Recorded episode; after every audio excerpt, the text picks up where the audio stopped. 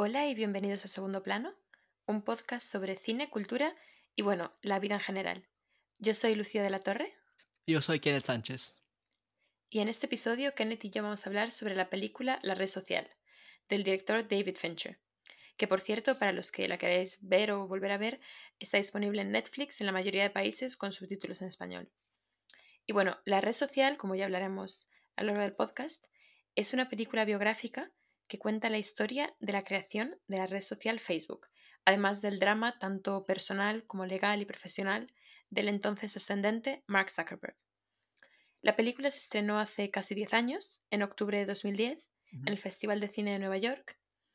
Y ahora, bueno, eso, 10 años más tarde, la tecnología ha avanzado mucho. De hecho, estamos grabando esto el 9 de mayo y ambos vivimos en sitios distintos de Londres, entonces estamos grabándolo de manera remota. Y bueno, quería preguntarte qué tal estás estos días.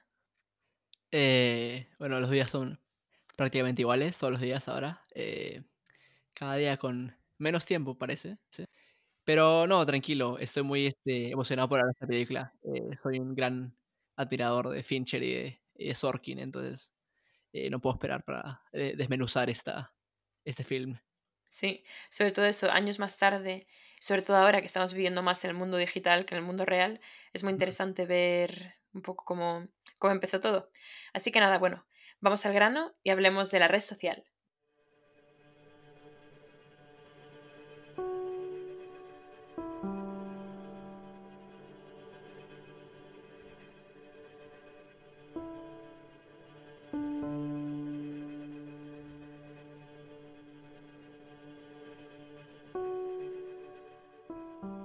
La red social es una película biográfica que cuenta la historia de Mark Zuckerberg cuando, durante sus años en la Universidad de Harvard, fundó la red social Facebook. Y bueno, el póster de la película eh, tiene la frase, no se puede llegar a 500 millones de amigos sin conseguir algunos enemigos. Y yo creo que esta frase la verdad es que resume bastante bien lo que es el tema principal de la película, que son los dramas personales, profesionales y legales de Mark Zuckerberg al principio de su carrera, cuando estaba empezando con Facebook, que es lo que luego llegaría a ser un imperio multimillonario que le cambiaría la vida no solo a él, sino a prácticamente todas las personas en el mundo. Y la red social, como ya he dicho antes, se estrenó hace 10 años, en octubre de 2010, y está dirigida por David Fincher, un director, un director estadounidense que yo sé que, tú eres muy fan suyo. Sí, yo y David Fincher nos entendemos muy bien en nuestro amor por los trípodes por los trípodes. Sí. Eh, David Fincher nunca, nunca usa cámara en la mano, entonces este, tenemos esa obsesión y juntos compartimos esa pasión por los trípodes. Un tipo que, al que yo quiero mucho. sí, pues es, la película está dirigida por David Fincher, que también, aparte de ser conocido por usar siempre trípodes, parece ser, se le conoce por películas como El curioso caso de Benjamin Button o El Club de la Lucha, o incluso estuvo involucrado, creo, en eh, la serie de Netflix House of Cards. Sí.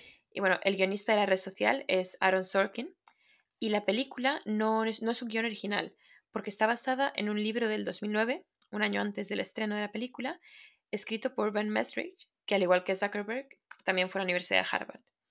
Y la biografía, el libro, se llama Multimillonarios por accidente, la fundación de Facebook, una historia de sexo, dinero, genio y traición. Y bueno, eso es una película que fue muy, muy bien recibida tanto por los críticos como por el público. Y de hecho fue elegida por muchos críticos internacionales como una de las mejores o incluso la mejor película del año 2010 y también una de las mejores películas de la década, de la década de 2010 a 2020.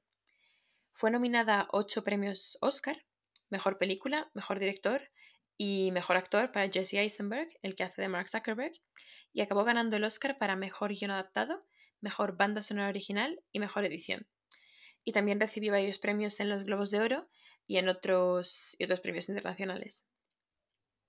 Y bueno, voy a resumir un poco la trama, que aunque con otras películas solemos avisar antes de hacer spoilers, en este caso, al ser una historia real, es menos importante, porque digamos que no es tanto lo que pasa, sino un poco los detalles que, esta película desvela. Bueno, la película empieza en octubre de 2003 y a Mark Zuckerberg que tiene 19 años y estudia en la Universidad de Harvard, le acaba de dejar su novia, Erika Albright, que es la actriz Rooney Mara. Y Zuckerberg, entonces un poco despechado, publica una entrada muy ofensiva en su blog. Y con la ayuda de su amigo Eduardo Saverin, que es el actor Andrew Garfield, crea una página web llamada FaceMash. ¿Qué es FaceMash? FaceMash. En esta página se puede comprar a las chicas de Harvard para ver cuál es más atractiva. Y para construir esta página, que lo hace todo en una noche, tiene que hackear las páginas web de todas las residencias de la universidad para conseguir las fotos. Y bueno, esta página web se difunde muy rápidamente y de hecho se cae esa misma noche por todo el tráfico que recibe. Y a consecuencia de esto, a Mark le abren un expediente y le castigan con seis meses de suspensión académica por violar leyes de privacidad y obviamente también pierde mucha popularidad, sobre todo con las chicas en Harvard. Y a pesar de todo, em, Mark Zuckerberg consiguió llamar la atención de dos hermanos gemelos, Cameron y Tyler Winklevoss, que obviamente en la película fue solo un actor. Fue un actor, fue Army Hammer, y luego Joe Spence, pero luego usaron tecnología para reflejar la cara de Army Hammer también el actor Joe Spence. Y bueno, en la película, eh, Cameron y Tyler Winklevoss son dos miembros del equipo de remo de Harvard y junto a su compañero de negocios, Divya Narendra, que es el actor Max Minghella, le decían, contratar a Zuckerberg como programador para una página web, Harvard Connection. Que el objetivo de esta página web es que la gente pueda crear perfiles sobre su vida online. Básicamente lo que luego acabó siendo Facebook. Y Mark le atrae la idea y un poco también em, movido por el deseo de mejorar su, popularidad después del desastre de FaceMash, decide ayudarlos. Pero, poco tiempo después, ese mismo día, Mark se acerca a su amigo Eduardo, Eduardo Saverin, que recientemente ha sido invitado a mm, formar parte de un club social de Phoenix, que es como una especie de fraternidad muy prestigiosa en Harvard. Y Mark le habla de la idea de, mm, los gemelos Winklevoss y le propone crear una página web llamada The Facebook, que sería una herramienta de conexiones sociales en línea exclusiva para los estudiantes de Harvard. Y según él, esto le permitiría trasladar la experiencia universitaria a las redes. Y en esta página web las personas podrían compartir cierta información sin que invadieran su privacidad, como pasó con, con FaceMash. Y Eduardo estuvo de acuerdo en ayudarlo y decidió em, empezar suministrándole mil dólares para comenzar el proyecto. Y así, Mark y Eduardo finalmente crearon Facebook, dividiendo los beneficios aproximadamente 60-30, 60 para Mark, 30 para Eduardo, y también incluyeron a su amigo Dustin Moskovitz y a otros, pero con porcentajes mucho más pequeños. Y la página web de Facebook, como se llamaba al principio, se hizo popular muy rápidamente entre el alumnado de Harvard, y cuando los gemelos Winklevoss y Narendra se enteraron, Quisieron en un principio demandarle por haberles robado la idea, pero al principio Cameron se opuso. Y bueno, en meses Facebook se expande a otras universidades de la costa este y también a Stanford, en California. Y allí en Stanford atrae la atención de Sean Parker, que es el actor Justin Timberlake. Uh. Es inesperado. y bueno, Sean, Sean Parker en la película es el cofundador de Napster que es el primer servicio ilegal de distribución de música, y ve una oportunidad económica en The Facebook. Y digamos que aquí, cuando Sean Parker se pone en contacto con Mark Zuckerberg para convertirse, en, para trabajar juntos en Facebook, es cuando empieza el conflicto entre Mark y Eduardo. Porque Eduardo está muy centrado en conseguir patrocinadores y un poco hacer que el negocio sea más rentable, mientras que Mark se deja llevar más por Sean Parker y no quiere precipitarse antes de expandir la web. Entonces, mientras Eduardo se queda en Nueva York, Mark y mm, Dustin Moskovitz, que era otra de las personas que mm, escribían el código para Facebook, se mudan las oficinas de la compañía de Facebook a Palo Alto, en California. Y cuando Eduardo les visita, se enfurece porque ve que Sean Parker está viviendo en la casa y está tomando decisiones sobre el negocio de Facebook que debería estar tomando. Y se ve poco involucrado en lo que está haciendo el futuro de, Facebook y como que Mark se está dejando de llevar. Y entonces, después de discutir con Mark, Eduardo decide congelar la cuenta bancaria que había abierto para Facebook y regresa a Nueva York. Pero al mismo tiempo, Mark consigue una inversión de Peter Thiel de no me acuerdo cuánto era, pero bastante, medio millón podía ser. Eh, medio millón, sí. Justo. Entonces, al mismo tiempo, Facebook se expande a Inglaterra, a las universidades de Oxford, Cambridge y London School of Economics. Y entonces, en este momento, los gemelos Winklevoss se enfurecen al ver que Facebook, un poco como de lejos se había llegado a la idea que había sido suya, y decidieron presentar una demanda contra Mark Zuckerberg. Y mientras tanto, Eduardo se entera de que Mark y Sean han reducido su participación en la compañía de un 30% a un 0,03 y también decide demandarlos. Y sobre todo se entera de esto cuando le hacen una encerrona, cuando le invitan a, mm, ir a California para celebrar un poco el éxito de la expansión de Facebook a otro continente. Claro, la fiesta por el, el miembro número un millón, ¿no? Un millón de usuarios. Sí, que ha sido todo esto en menos de un año prácticamente, o en un año. Y bueno, durante la película em, se muestran escenas de cuatro años más tarde de Mark testificando por dos demandas, la de los hermanos Winklevoss y la de Eduardo. Y la película termina con un epílogo en el que habla un poco de qué, mm, de qué pasó con estas demandas. Y bueno, Cameron y Tyler Winklevoss, los gemelos, recibieron un acuerdo de 65 millones de dólares y firmaron un acuerdo de no divulgación.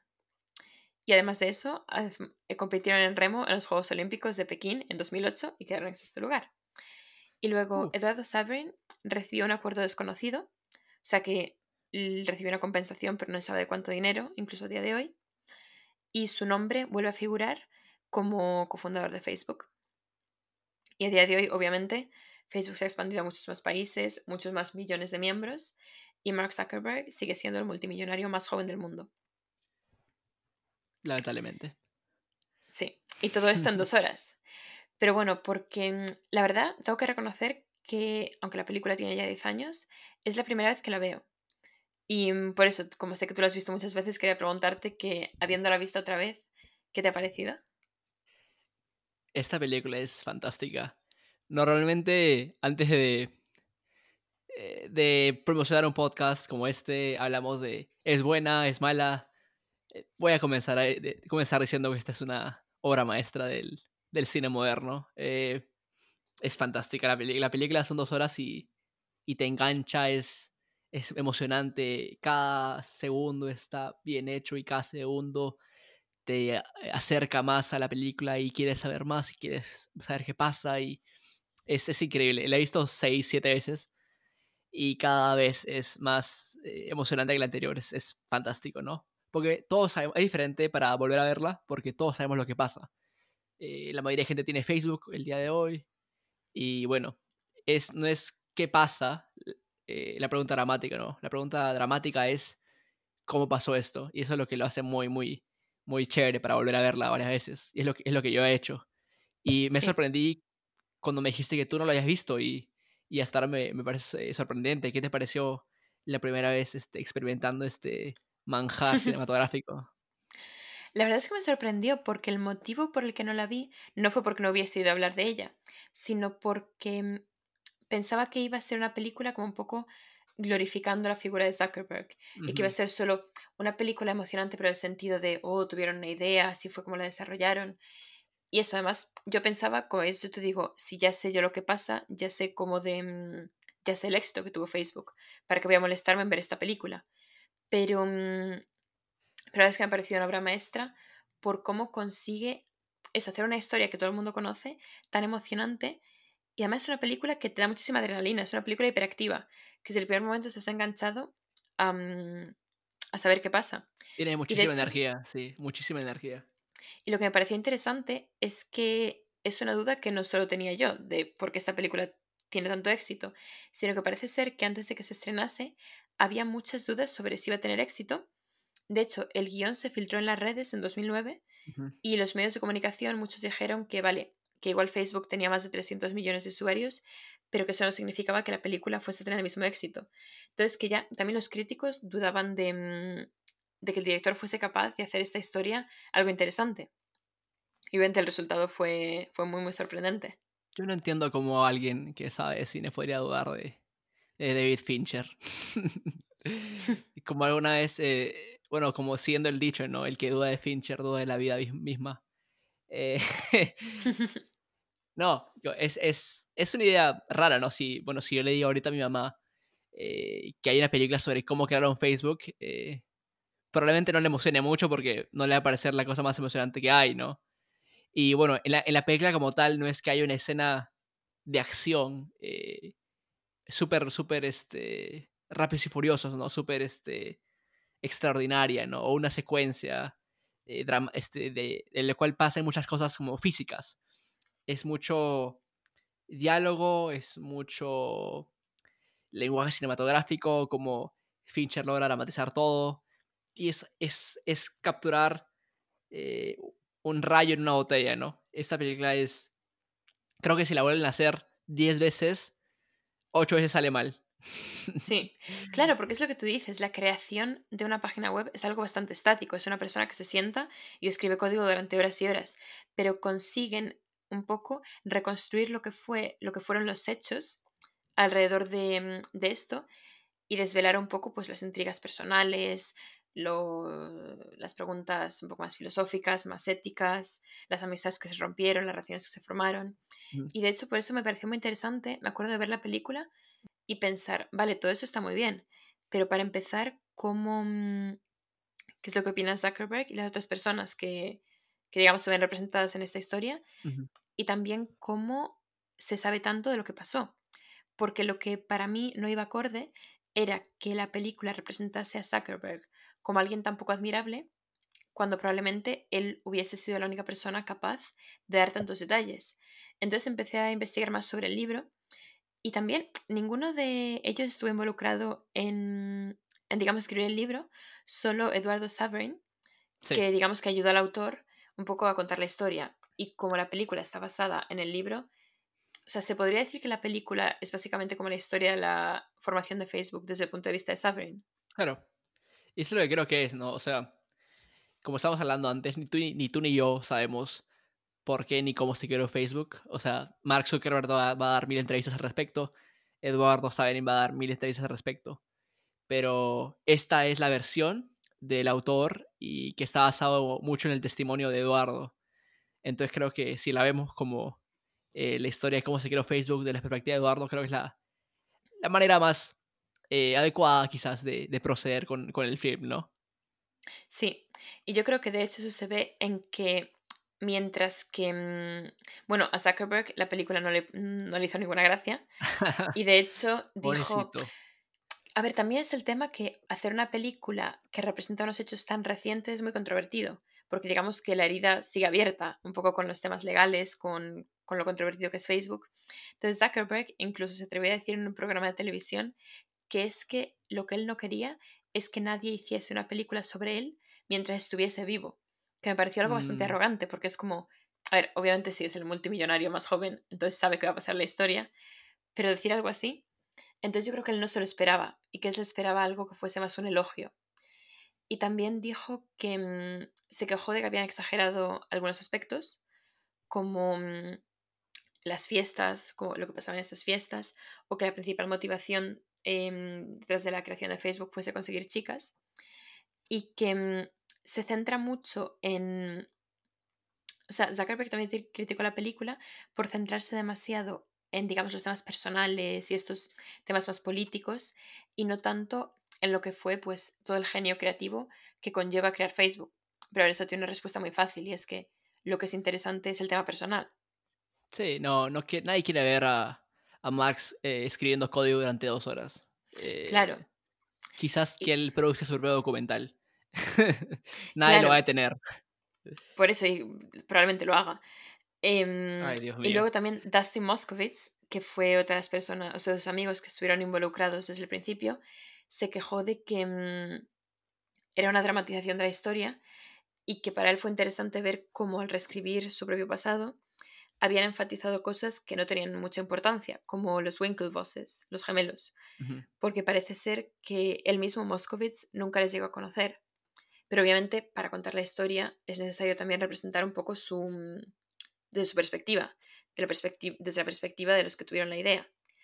Claro, y aparte es, también entender que, que, en la película se toman licencias dramáticas. Eh, claro. Para que la trama tenga sentido, para que los personajes tengan motivaciones que tengan sentido, para que, bueno, en verdad, para que toda la película sea, funcione mejor como obra dramática, efectivamente.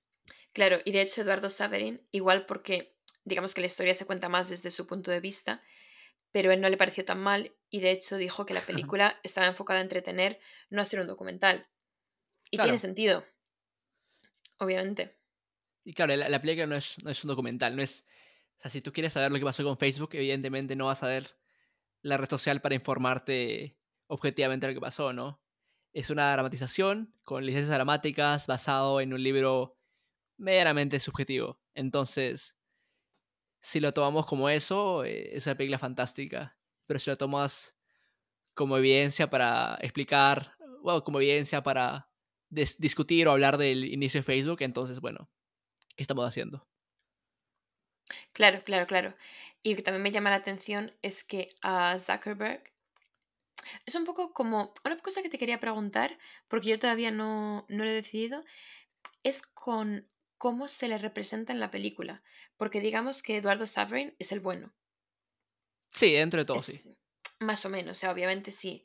Pues como que, y digamos que parece que todo lo malo que hizo Eduardo Saverin en la película lo hacía más por lealtad a su amistad con Mark que por ambición de poder o algo así. Por otro lado, Sean Parker, el fundador de Napster, que luego se involucra y por eso discuten Mark y Eduardo, em, es el malo porque es, digamos, el capitalista sin corazón, que solo quiere expandir, que yo que sé, hace fiestas, que se droga, etcétera, etcétera. Pero luego Mark Zuckerberg es un poco, no sé, como que es un personalidad más ambigua, porque al principio como que sí se ve que la idea para Facebook sale de una noche en la que quería hacer daño a su ex y difamar cosas y etcétera, etcétera. Pero a lo largo de la película como que no queda tan claro em, si es el bueno o el malo. Entonces me parece que igual la película lo que quería era también darle la oportunidad a la audiencia para, formar sus propias opiniones. Claro, es, eso es lo que te quería comentar. Creo que la película nos presenta evidencias y momentos y le deja a la, audiencia que sea, que sea el juez, ¿no? Que decida si es que Mark es una buena persona con defectos o si solamente es, no es una buena persona o si es humano, o qué sé yo, ¿no? Que, que, que la audiencia decía lo que es Mark. Eh, personalmente creo que funciona muy bien, ¿no? Eh, sobre todo porque el hecho de que Eduardo es como que el bueno. Lo único que le quitaría a Eduardo eh, con personajes que es malo haciendo negocios, con esto de los ads, sigue dándole a los ads y dándole a los ads y dándole, dándole, dándole, y bueno. En algún momento tuvo que haberse tenido, ¿no? El hecho de no haber ido a la compañía, a Palo Alto, en lugar de quedarse en Nueva York, bueno.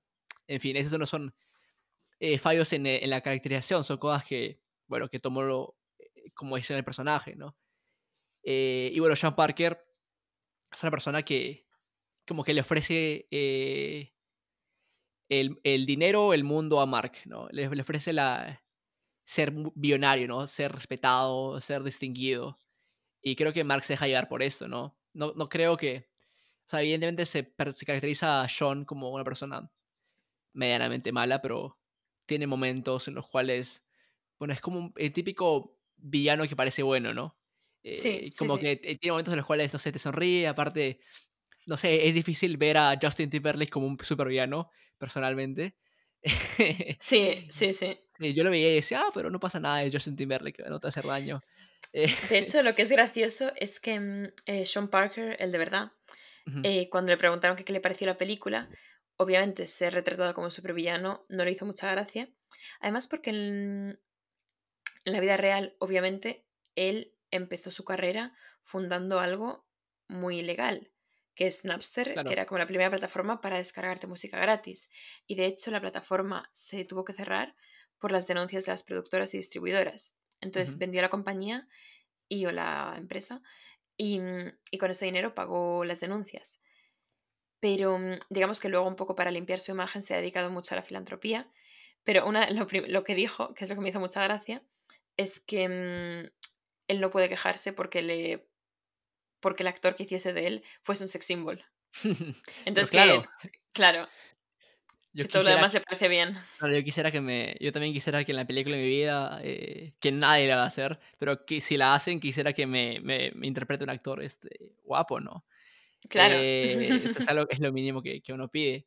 Pero no, me, parece que Sean Parker es, no sé, hay como que... Es, diferente a Mark porque es este...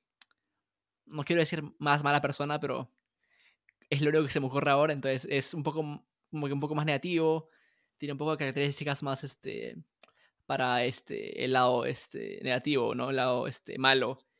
Y, pero creo que también puede ser visto como una imagen de lo que pudo haber sido Mark, al menos entre la película, ¿no? Porque sus, como que sus historias de orígenes son similares, aunque Sean pudo haberse inventado la suya. Eh, bueno, no es que sea la persona más confiable del mundo. Sí. Eh, pero sí, parece que los personajes están muy bien hechos, eh, están muy bien construidos, muy bien caracterizados y dejan muy ambiguo a Mark. Hmm. Creo que la manera más, este, creo que por eso es importante el personaje de, la abogada Junior. Al final, se me escapa su nombre. Sí. Pero su rol es importante porque es ella escucha todos esos testimonios por primera vez, al igual que nosotros, la primera vez que lo vemos. Entonces, creo que ella podría ser como nuestros ojos y nuestros oídos. Eh, y tiene la posibilidad de interactuar con Mark, ¿no? Y él, ella le dice lo que ella cree que va a pasar. Y le dice que, que Mark no es un idiota o no es un imbécil, pero que intenta bastante parecerse a uno. Y creo que es una manera fascinante de ver al personaje. Sí, estoy 100% de acuerdo porque mm, es eso que un poco ella es la audiencia, parece ser como parece como que la película está siendo narrada para ella. Y yo creo que también esta técnica cinematográfica del flashback ayuda mucho en este caso a mm, un poco resaltar cuáles son las preguntas morales, porque ya desde el principio no solo sabes en lo que, en lo que se va a convertir, convertir Facebook, pero también dentro de las tensiones de la película sabes lo que va a pasar. Sabes que Eduardo le va a acabar demandando por 60 millones de dólares. No sabes por qué, pero sabes qué va a pasar. Y sabes que eso es más obvio, que los gemelos Winklevoss también le van a demandar. Pero... Mm, yo creo que también viendo un poco la, la actitud de Mark en el, en, cuando está con los abogados, no se sabe muy bien si está muy dolido por estar en un, en un juicio eh, contra su mejor amigo o si simplemente pasa porque ya se está convirtiendo en uno de los millonarios más jóvenes del mundo. Y yo creo que también una cosa que me pareció muy interesante es cómo este uso del flashback te hace reflexionar en un poco la trayectoria de, estos, de estas ideas que nunca nadie sabe en lo que se van a convertir. Entonces que cuando, sobre todo cuando se ven obligados a recordar cosas que en el momento no tuvieron ninguna importancia ni para uno ni para el otro, pero que cuando ya estás hablando de una, mm, de una idea de millones de dólares, de repente se vuelven algo clave. Como por ejemplo, si Eduardo dijo que sí o no, claro. Y es un poco lo que, mm, igual desde viendo a Mark Zuckerberg desde un punto de vista más, con más empatía, digamos, igual también puede que decisiones del pasado vuelvan un poco a, mm, a por ti, pero en su momento nunca pudiste saber las consecuencias que iban a tener. Sí, no, definitivamente. Creo que la, la técnica de no trabajar con una historia lineal es, un, es una idea fantástica, ¿no? Porque añade tensión, eh, como dices, añade drama y, y también nos da la, la, capacidad de poder ver la reflexión y la reacción eh, de los personajes ante lo que dice el otro, ¿no?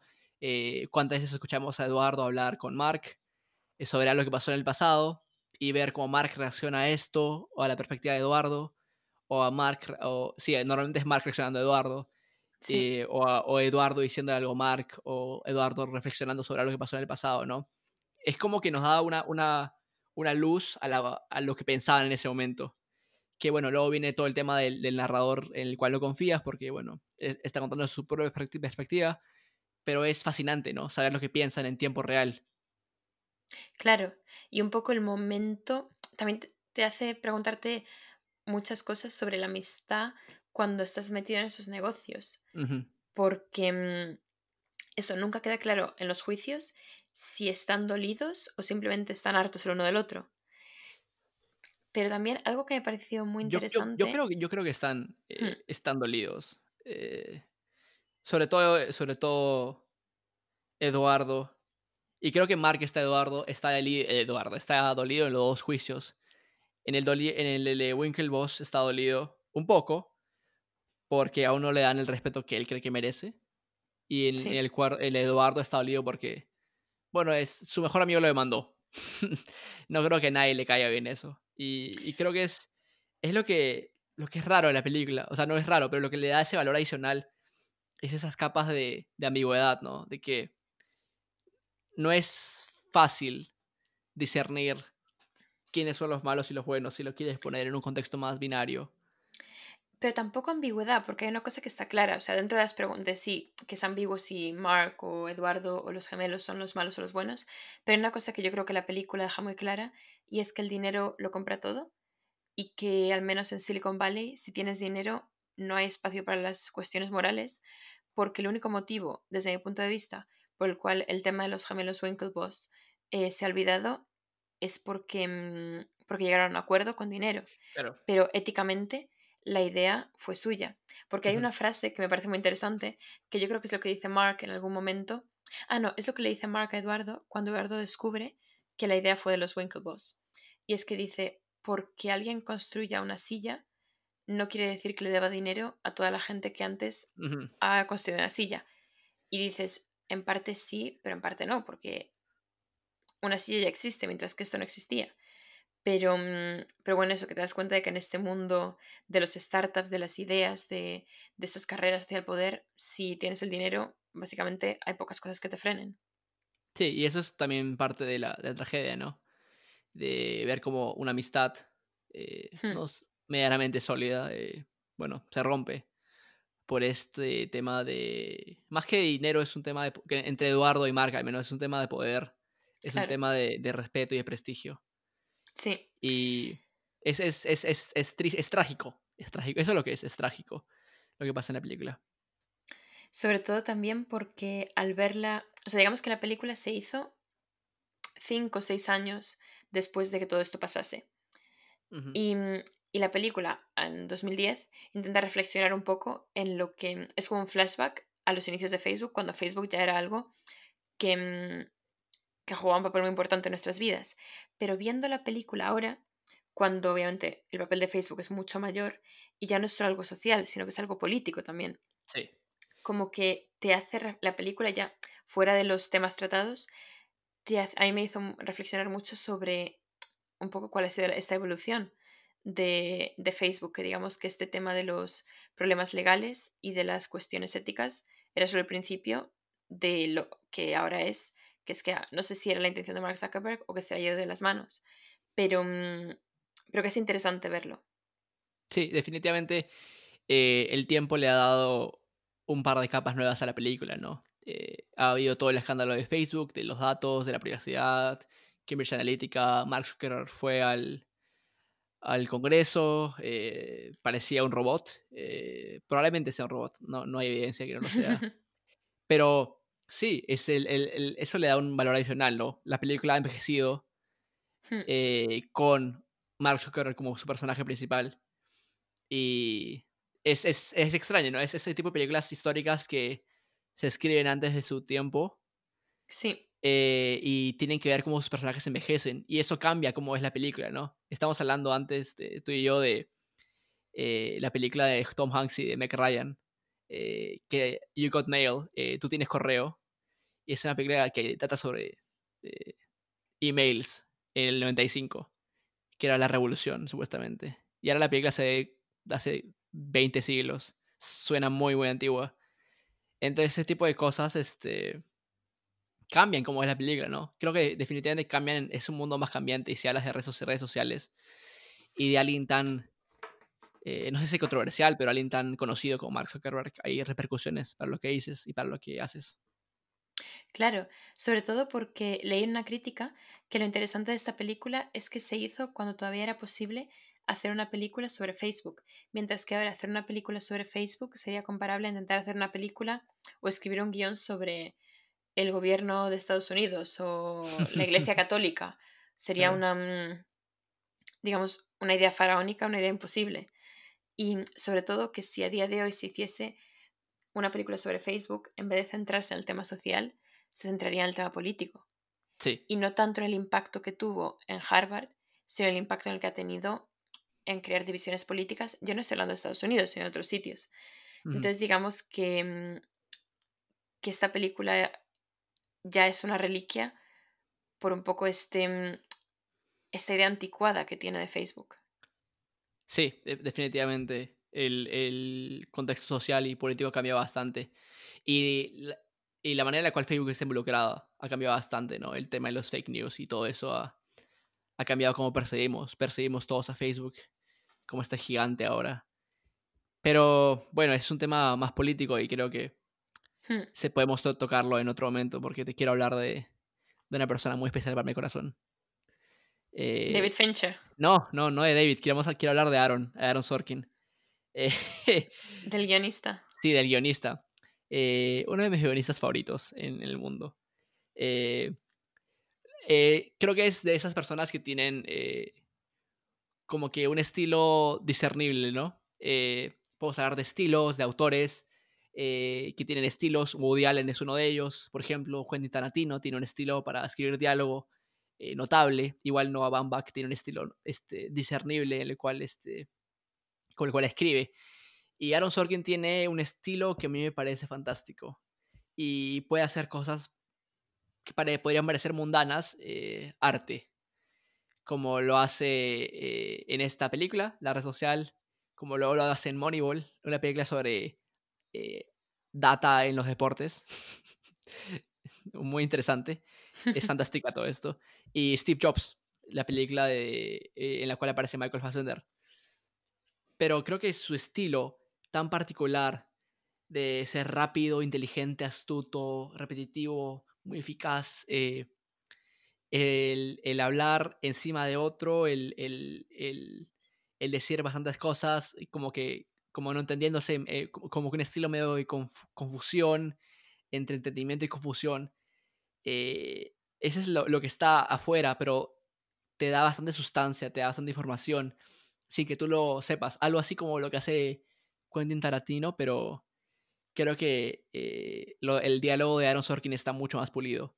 Eh, y creo que es, es, es, fantástico. Es, es como muestra, es como expone ahí cómo hace la exposición de manera tan orgánica como eh, qué es exposición, introducción de personajes, lugares, explicaciones de esto y lo otro las exposiciones que se hacen en la película son muy orgánicas por cómo él escribe el diálogo para que los personajes conecten entre ellos. Entonces creo que esa es una de sus, esa es su, obra, su obra maestra, eh, creo yo. Eh, al, menos en términos de, diálogo, ¿no? Cómo hacer esto tan maravilloso. Sí, porque yo creo que hay algunas escenas, eh, eso, sobre todo las escenas, no las de acción, sino las de diálogo, que son las que además revelan más, porque no sea tuya, pero una de mis escenas favoritas es em, la, primera escena en la que está Rooney Mara, Eric Albright, hablando con Mark Zuckerberg y le dice, mm, y es cuando le deja porque no puede más con, lo competitivo que es, con el valor que él le da solo pues a conseguir entrar en este club o en este otro club de Harvard. a, ser extinguido.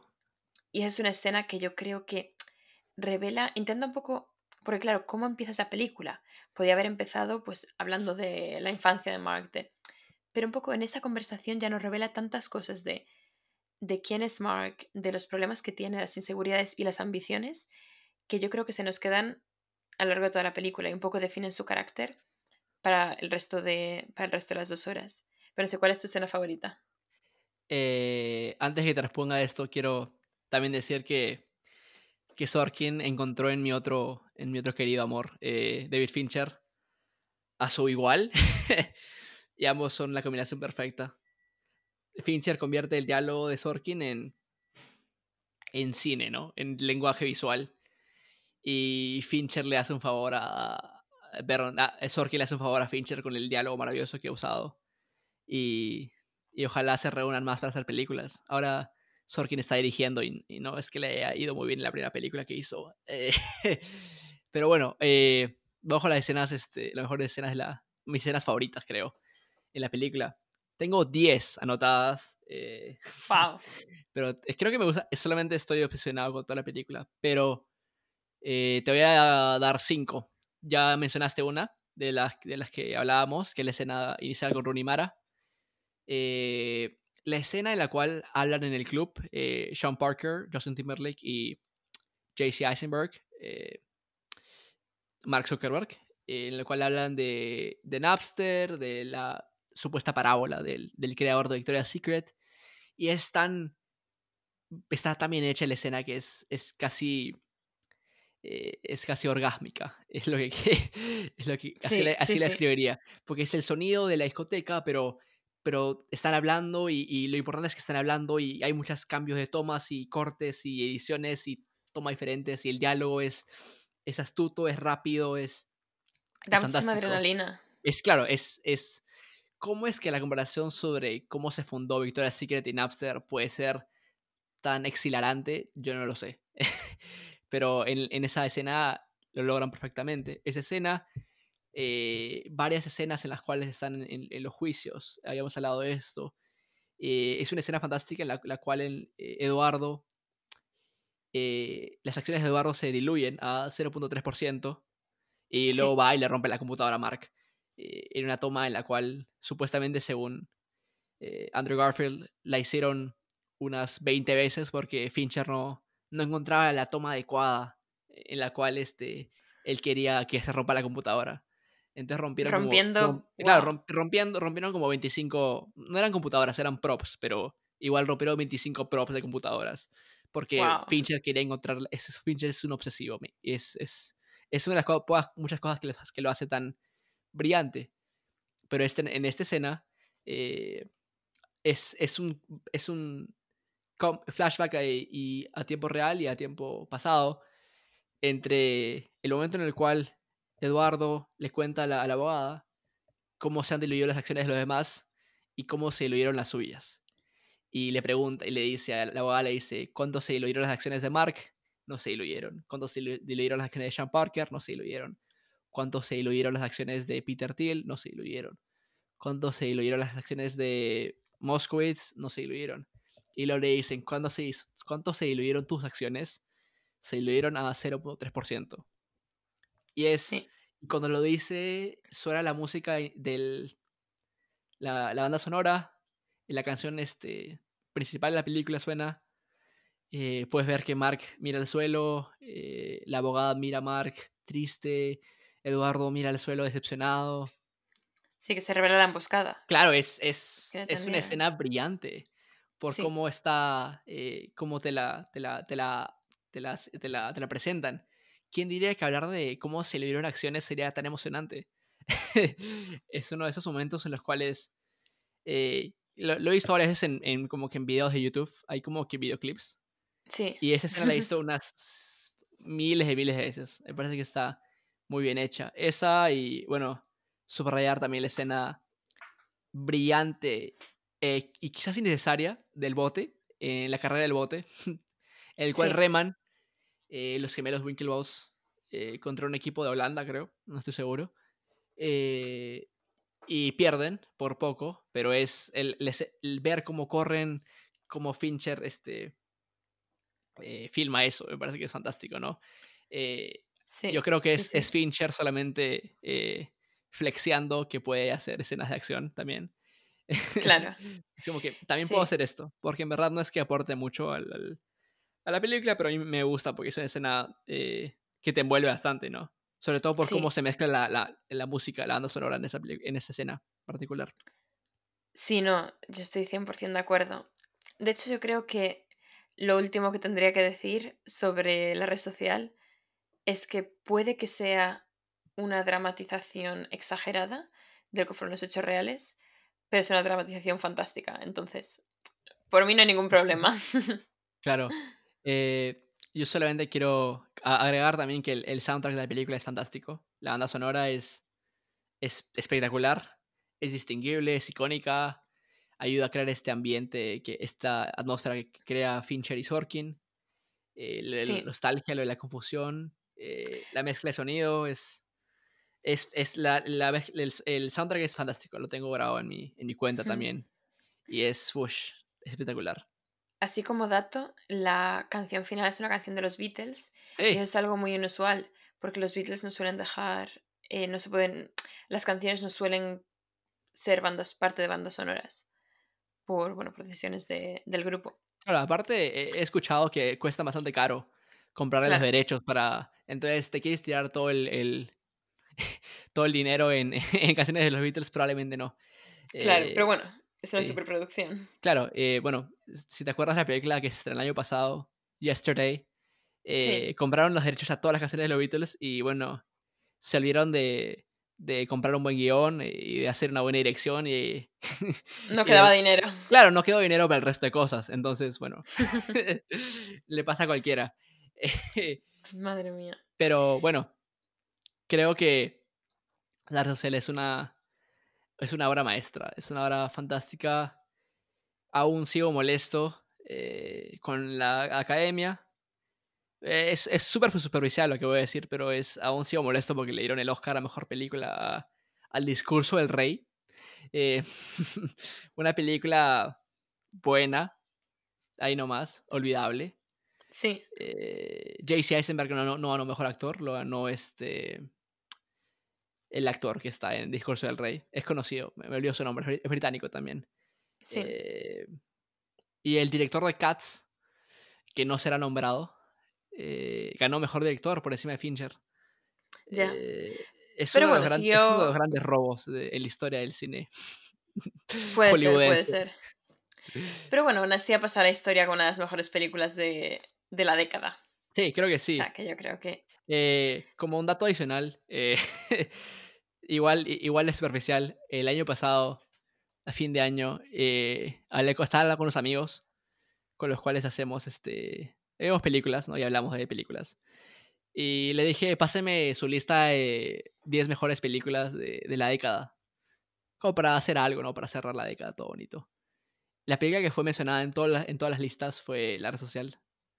Y, y yo la tuve en la década como top 5 de todas maneras. Es brutal. Y la podría ver mil veces más. Sí, yo habiéndola visto por primera vez, la volvería a ver, definitivamente. Y le daría un sólido. No tanto por la película en sí, sino por el guion y por la historia y por la parte de la historia que refleja. Le daría un sólido 8,5. ¡Wow! Eh, yo creo que a esta película le daría un 9,5. Muy cercano al 10. ¡Wow! Es, me, me encanta, me parece que es brillante. eh, es la combinación de dos maestros en el pico de sus poderes, como son Sorkin y Fincher. Y bueno, un, eh, una gama, este, un grupo de actores fantásticos que actúan de manera excepcional. Y bueno, todo, todo se, se dio para que esta película sea el éxito que fue y, y la obra maestra que es. No tengo, Claro. no tengo muchas cosas que, que criticarle. Eh, salvo, bueno, hay una controversia, ¿no? Que, la cual a comentar, que es sobre, bueno, Max Minghella, eh, que interpreta eh, Divya Narendra, Narendra, que es un ciudadano americano de descendencia india, pero el, el actor que lo que, que hace de él en la película se llama Max Minghella y es actor británico, eh, blanco, eh, de familia italiana y hongkonesa, eh, el cual le pusieron bastante maquillaje marrón para que se pareciera a, a Divya Narendra y eso no está bien. es, Sí, un no, es, no un, es un blackfishing o un blackface bastante innecesario, bastante Bastante estúpido. innecesario, sí. Sobre Sí. todo cuando ya era el año 2010 y... Claro, es, es, es condenable, en verdad. Sí. es- y aparte que es, el, es fácilmente solucionable. Eh, solamente. Eh, us- este, eh, dale el trabajo, actor, claro, sí. dale el trabajo a un actor que sea, que su test se parezca a la test de, de la persona real. No tienes que ponerle maquillaje marrón a- al, Claro. al actor británico de descendencia italiana. Sino yo mi único problema, ah, bueno, aparte de esto obviamente, pero más a nivel de la película, sería la última escena que me parece poco creíble, cuando Mark simplemente manda una solicitud de amistad a Erika Aldrich y a su ex y se pone a actualizar la página para ver si ya la ha aceptado. Entiendo lo que querían hacer, que era un poco reflejar que a pesar de tener tanto éxito y de todos esos millones y expansión, a Mark le seguían preocupando las cosas que le preocupaban cuando simplemente era un chico de 19 años en Harvard. Pero me pareció que era un poco cursi eh, la manera de acabar la película así. Pero bueno, no puede ser perfecta. Yo, yo creo que el, el- el final, evidentemente, es, es un poco cursi, pero creo que le hace justicia a, la- a- lo que es la película. Porque más que lo que más que Erika es lo que Erika representa, ¿no? Es todavía no poder tener el respeto de, todos los que él quisiera tener respeto, ¿no? Al menos, al menos dentro de lo que es la película. Eh, dentro de lo que las motivaciones de Mark en la película es eso, ¿no? Eh, no poder tener el respeto que, él cree que merece y no poder tener la aceptación de gente que él le gustaría tener su aceptación. Eh, y bueno, el, el, hecho de refrescar la, la, página a veces es, es un reflejo de lo que somos como sociedad hoy. Estar en, la computadora todo el día, en, el teléfono, bueno, cuando me aburro de ver mi, mi, cuenta de Twitter solamente refresco todo y me parecen cosas nuevas. Sí, no, sí que es verdad. hay algo de verdad ahí, creo que bueno, para lo que somos hoy y para lo que es Mark en la película, eh, no cae mal. Es un poco cursi, es verdad, pero eh, lo defenderé. bueno, y ahora que mencionas, ahora que lo mencionas, voy a mencionar la película del próximo episodio. Uy. Bueno, en el próximo episodio hablaremos sobre otra película, igual más cursi que la red social, pero que igualmente también reflexiona sobre el papel de la tecnología en nuestras vidas y además es una de las películas favoritas. Y esta es Her, una película de 2013 del director Spike Jones. Entonces me parece apropiado hablar de ella después de la red social, porque digamos que mm, trata de estos temas, pero no tanto a nivel mundial, sino a nivel de, lo que puede ser una relación entre una persona y, y una máquina. Es algo más personal, ¿no? Estoy emocionado, me acabo de enterar de esto. Volvemos a las románticas. Sí, volvemos a las románticas. Este es un podcast romántico, en, en, realidad. Al final. Al final del día lo es. Claro. Pero bueno, esto ha sido todo aquí, en segundo plano. Esperemos que os haya gustado y si os gustó, dejad un comentario en Apple Podcast o en Spotify o en nuestra cuenta de Twitter. Y soy Lucía de la Torre y me podéis encontrar en Twitter como arroba Lucía Torre. Y mi nombre es Kenneth Sánchez. Me pueden encontrar en Twitter como arroba Kenneth Sánchez G. Bueno, nos vemos el próximo jueves y hasta entonces.